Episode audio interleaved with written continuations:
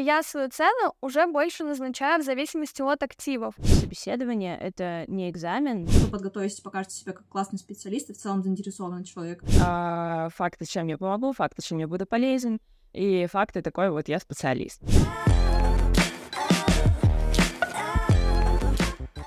Всем привет! Это подкаст «Сделаешь тестовое». Я Виолетта, я из Питера. Я Саша, я в Батуми. Я Настя, я в Ханое. Я Лера, сейчас нахожусь в Ижевске. Четыре девушки-фрилансера из э, временно трех разных стран э, на практике прокачивают свои блоги и рассуждают и рассказывают об ошибках и болях фрилансеров э, от продвижения, поиска клиентов до масштабирования. Сегодняшний выпуск мы решили посвятить логично, что после тестового фрилансер переходит на этап собеседования — и мы поговорим о том, как подготовиться к собеседованию, поделимся своими лайфхаками и расскажем о своем опыте.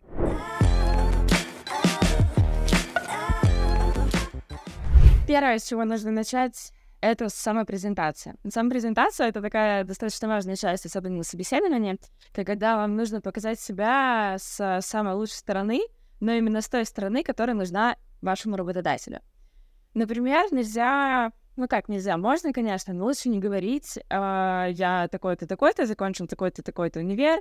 А, класс, классный вообще человечек, поучился, там, поделал такие дела. На самом деле, лучше всего будет э, сказать, какой вы специалист и чем именно вы можете помочь проекту. Например, у меня такие-то, такие-то, такие-то скиллы, а, я могу вам помочь вот этим, вот этим, вот этим. Вот это вам не надо будет делать, вот это я с вас сниму, вот это я с вас пожалуйста, вы делегируете какие-то очень важные моменты, там, руководитель, если вас будет собеседовать, тем более вы можете рассказать, как вы ему поможете, что вы для него сделаете хорошего, чтобы он такой весь чистенький, спокойненький пошел и передал вам все задачи, и вы их, естественно, выполняете. И, кстати, ни в коем случае нельзя врать этот момент, потому что если вы что-то не умеете, не знаете как, этому можно научиться — но говорить, что я все такой весь прям из себя, но потом при этом облажаться на первом же моменте э, было бы не очень.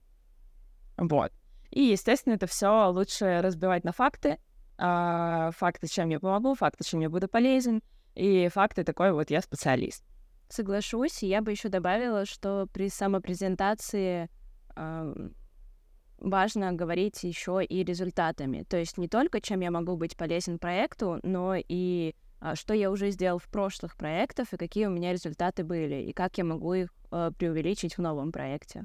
Еще я недавно то ли слушала, то ли читала про одну теорию, э, что во время самопрезентации, если человек говорит в основном о прошлом, как раз-таки я учился, я там прошел такой путь и практически не говорит о настоящем и прошлом, а, ой, о настоящем и будущем, то, скорее всего, это самый э, простой, э, так сказать, э, сотрудник.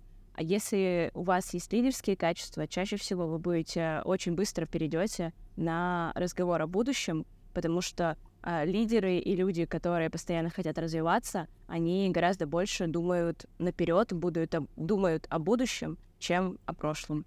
Вот такая вот интересная теория. Кстати, да, крутая теория. Согласна, да. Я, можно, дополнение такое внесу. Просто, мне кажется, стоит прояснить в данном случае, что лидер подразумевается не обязательно лидер команды, а в целом, что вот э, просто сакцентировать внимание на том, что лидер — это человек, который заинтересован в развитии, в том, что делать работу свою лучше, лучше с каждым разом и приносить результат.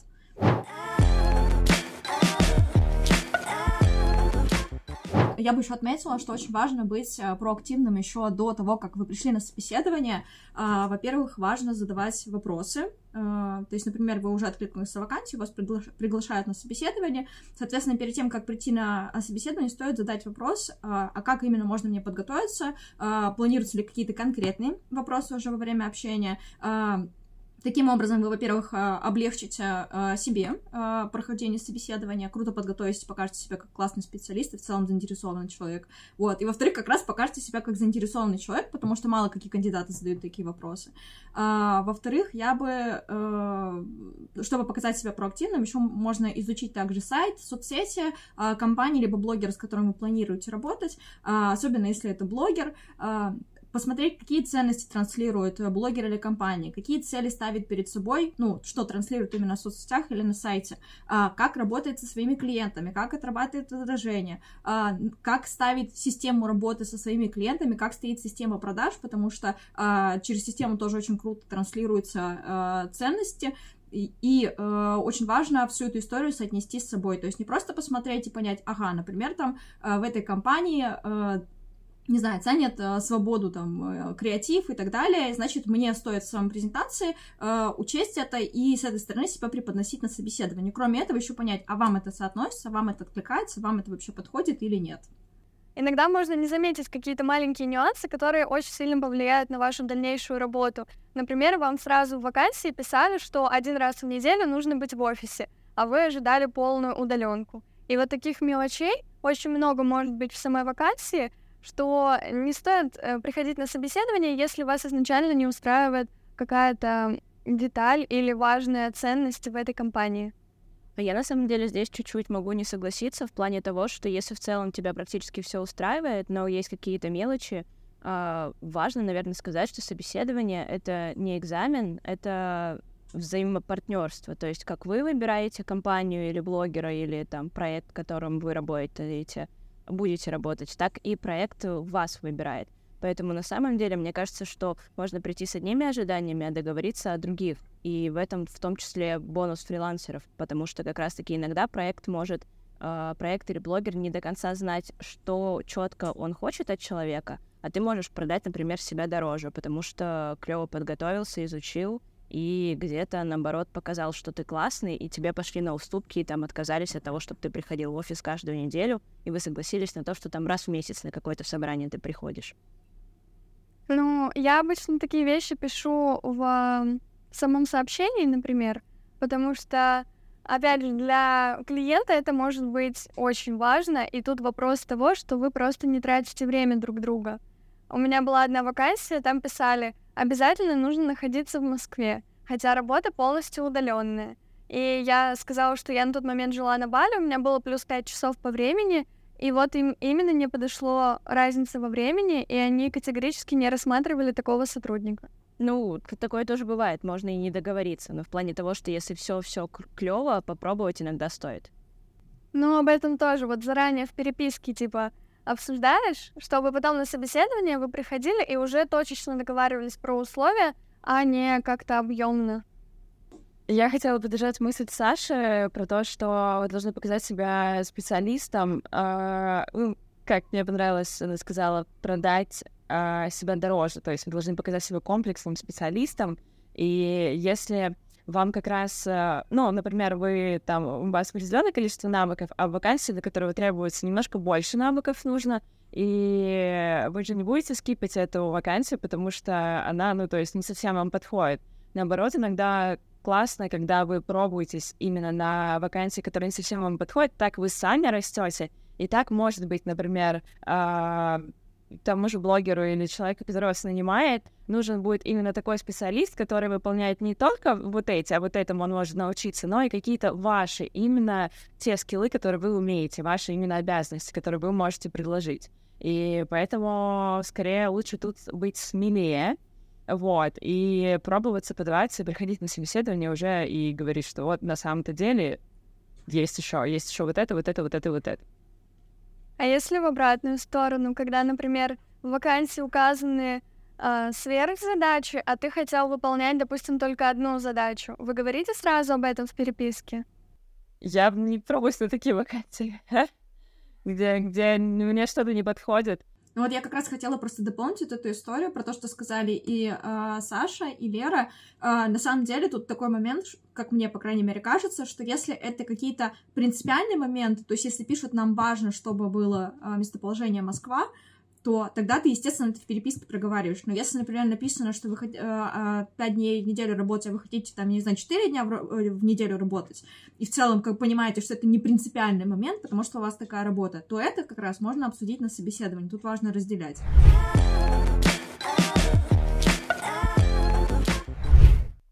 Да, тут, думаю, немножко есть тема того, э, в целом, как подготовиться к собеседованию, Девочки уже сказали про факты компании, про ценности и так далее.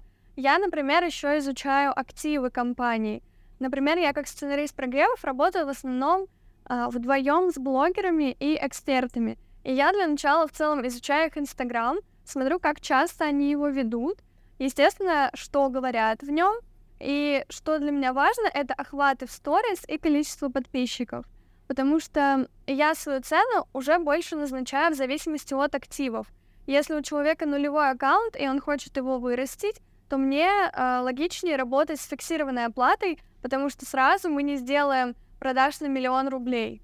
Но если у человека уже есть активы, и у него уже были продажи в блоге, то я могу предложить работу за процент, чтобы больше мотивироваться результатом.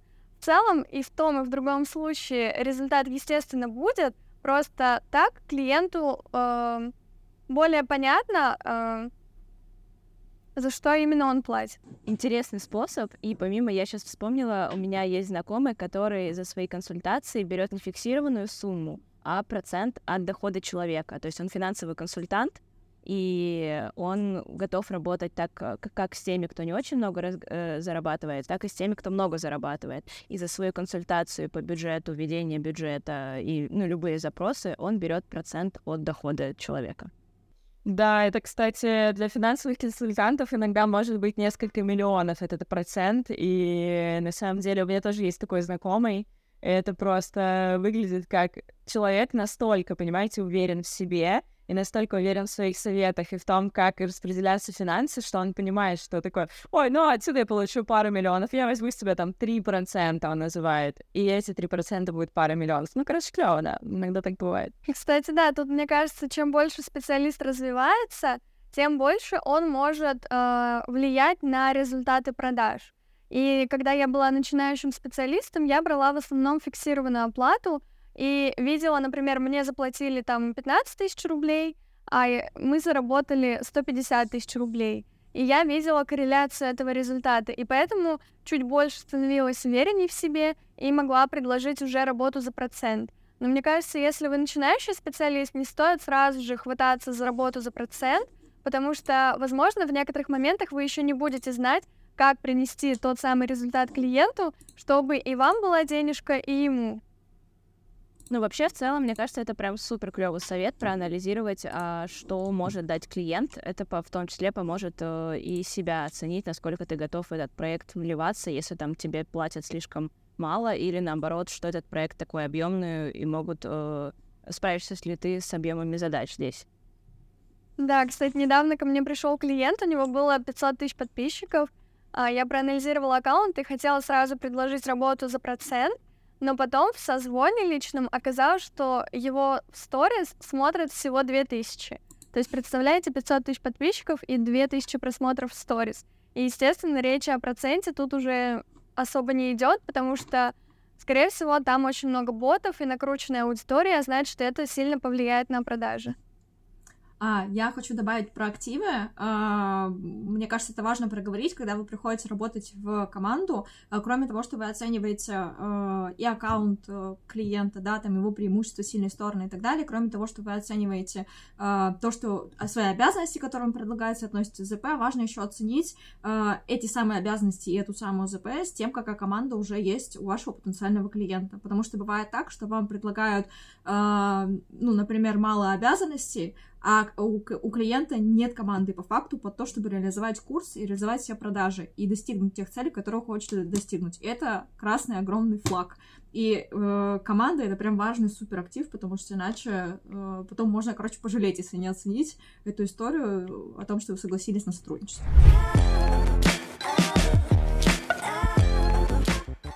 Виолет, а как, ну вот, что нужно сделать, чтобы оценить э, команду? Я считаю, что э, определить активы команды правильно, исходя из цели, потому что если цель маленькая, то, возможно, достаточно одного специалиста, например, SMM-специалиста, который и тексты сможет написать, и написать прогрев, э, но при этом бывает такое, что стоит большая цель, и тогда для реализации, э, для достижения этой цели, реализации всех продаж и всех этапов, важно, чтобы были разные специалисты. Э, и чем больше цель, тем больше должно быть квалифицированных специалистов на разные задачи, на разные зоны ответственности. То есть, например, если на сторис, э, ну, если у вас, опять же, та же цель, про которую я говорила, 500 миллионов, тогда, естественно, у вас должен быть там э, сценарист с прогревом, скорее всего, да, э, там должен, э, должен быть отдел продаж, потому что это очень большая цель, и если блогер один будет сидеть продавать, или еще, что хуже, SMM или сценариста прогрева запряжет в эту историю, то это вообще точно не сработает, вот. Э, ну, возможно, нужен ассистент, чтобы э, чтобы блогер в итоге смог реализовать этот продукт, э, должны быть технические специалисты, чтобы, опять же, можно было закрыть техническую сторону с лендингом там и так далее. Возможно, нужны дизайнеры, э, тоже это зависит от цели, но, опять же, чем она крупнее, тем важнее иметь дизайнеров в штате. В общем, э, смотреть на команду клиента и соотносить реальность выполнения его цели по отношению к количеству сотрудников в команде. Можно еще тогда вопрос? А, вот, допустим, цель 1 миллион. А, может ли это сделать команда сценарист плюс блогер? Или это, ну вот, то есть, вот, вот где какая корреляция, в какой, сколько должно быть человек э, в команде, чтобы сделать какие суммы примерно, чтобы вот как раз начинающий человек мог оценить? Насколько я знаю, можно сделать при минимальной команде достаточно высокие чеки, ну, и достаточно высокую прибыль, потому что при минимальной команде можно хорошенько делегировать обязанности, и делать какие-то запуски, ну, такие на миллион, да, но типа на 10 уже вопросики, потому что смотря сколько стоит продукт, смотря кому быть его продавать. Но, насколько я знаю, что даже с минимальной командой, со сценаристом, как Лера, например, вот, можно так сделать. Вот э, про корреляцию, если сказать, мне кажется, нет строгой корреляции. Не знаю, согласитесь вы в этом плане со мной или нет, потому что зависит от того, какие у вас специалисты в команде. От этого тоже зависит много от того, а, какая ком- компания или какой блогер. То есть бывает так, что блогер может сам вывозить просто дофига, просто потому что он супер активный, у него много сил, он и продавать сам может. И вообще он сторис делает так по вашему ТЗ, что все купят сразу, и продавать не надо будет. И отдел продаж мимо пойдет, вообще не нужно в таком случае. Вот. Или бывает такое, что, опять же, вот как э, у Леры там запуск раз, там, не знаю, знаю, 8 миллионов, 10 миллионов заработали, и, например, Лера есть, есть там несколько блогеров, есть какой-то технический специалист, который просто воронку может реализовать технически. И этого на данном этапе будет достаточно, потому что Лера классно закрыла качественно свои задачи э, по прогревам, ТЗ выставила, все круто сделала, все именно с точки зрения своей работы классно сделала. Блогер классно подошел к работе, очень хорошо, качественно все сделал, ответственно и технический специалист. То есть, как бы бывает, а бывает так, что команда большая, много специалистов, не все выполняют свою работу качественно, и как бы и даже к 10 миллионам могут не прийти. То есть тут конкретной корреляции я бы не выявила. По моему опыту, самое большое влияние оказывают именно активы. Насколько человек ведет регулярно блог, насколько у него отношения с аудиторией выстроены, лояльны, и в таком случае даже один человек может сделать запуск там и на 10 миллионов, на 15 миллионов. Реально важно именно количество и качество аудитории. Но, девочки, мне кажется, мы немножко не в ту сторону пошли, потому что это разговор про команду, а не про собеседование.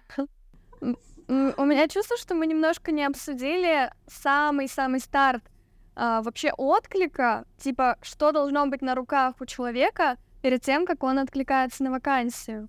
Мне кажется, это важно проговорить. Как вы думаете? Давайте. А, уверенность в себе. уверенность в себе, готовое портфолио и желательно список навыков, причем не обязательно выписывать свой список навыков, который я умею вот это, вот это, вот это, а еще круто посмотреть все вакансии, при... ну там не все, ну например, вы там пробуетесь на проекта, такие посмотрели, что требуется проект, там выписали все, что типа вы умеете, и все, что вам нужно научиться, и все, чему вы можете научиться в ближайшее время, например, и вот уже у вас будет намного больше список, и ну как бы это вам придаст уверенности в себе, и так вы сможете уже идти откликаться. Может, что-то еще, если вы что-то еще вспомните. У меня есть фишечки в портфолио, которые помогают прогревать клиенту даже до созвона. То, что я везде прикрепляю ссылки на моих клиентов, с кем я уже работала. И также у меня в портфолио есть три примера моих прогревов с разными нишами. То есть человек, когда изучает портфолио, уже видит количество клиентов, качество, сколько у них аудитории и как выглядит мой прогрев. Поэтому я прихожу на собеседование, и они уже а, на 50% готовы со мной работать.